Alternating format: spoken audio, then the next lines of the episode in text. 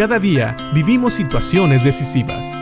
La Biblia nos da seguridad, nos anima y nos instruye. Impacto Diario con el doctor Julio Varela.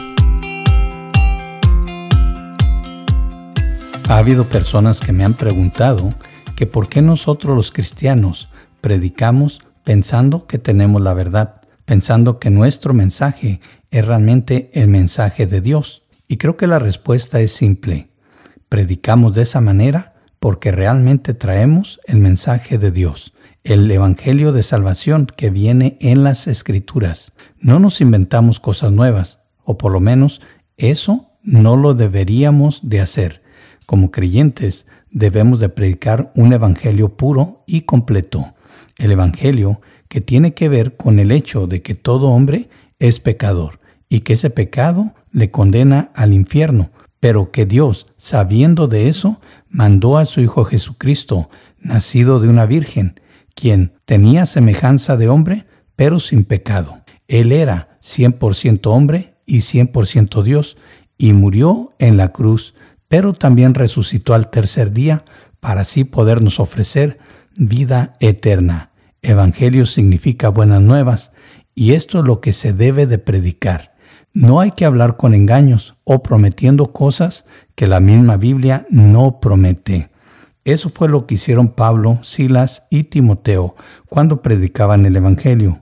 Fíjate bien lo que dicen ellos en la primera carta a los tesalonicenses en el capítulo 2, versículos 3 y 4. Dice Pablo, como ven, no predicamos con engaño, ni con intenciones impuras o artimañas pues hablamos como mensajeros aprobados por Dios, a quienes se les confió la buena noticia. Nuestro propósito es agradar a Dios, no a las personas.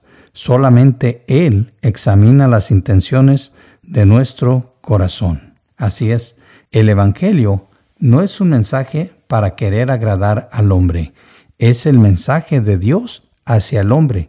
Y lo que nosotros predicamos cuando predicamos el Evangelio no es nuestro mensaje, no es nuestra ideología, no son nuestros pensamientos o nuestra opinión. Tenemos que dar el mensaje del Evangelio, que es el mensaje de salvación para todo aquel que cree. Nunca debemos de usar ni de engaño ni compartir el Evangelio con otra intención más que dar a conocer el Evangelio de salvación, las buenas noticias de salvación a aquellos que aún no han creído.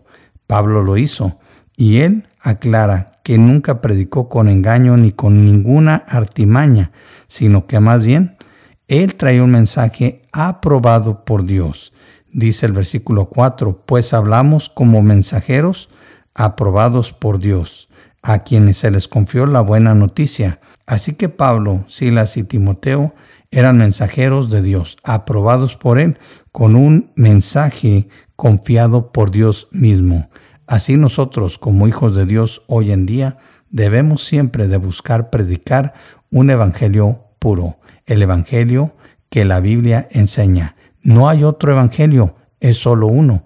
Pablo lo dice también en Gálatas, cuando habla de que algunos se habían desviado siguiendo otro evangelio, pero él aclara, no hay otro, solo hay uno. Así que es nuestro deber y nuestro privilegio compartir este Evangelio así como la Biblia lo enseña para que el Espíritu Santo pueda usarlo para traer convicción en aquellos que han de ser salvos. Así que pensemos en esto. Y la próxima vez que compartas el Evangelio, recuerda, el Evangelio por sí mismo, por ser palabra de Dios y por ser el mensaje de Dios, es poderoso. No necesitamos ayudar a Dios ni ayudarle al Evangelio. Prediquemos un Evangelio puro, un Evangelio sano, un Evangelio sin contaminación que trae las buenas noticias de salvación para aquel pecador que reconoce su pecado, reconoce a Cristo como Señor y Salvador y reconoce que solamente Cristo le puede salvar. Pensemos en esto y que Dios te bendiga.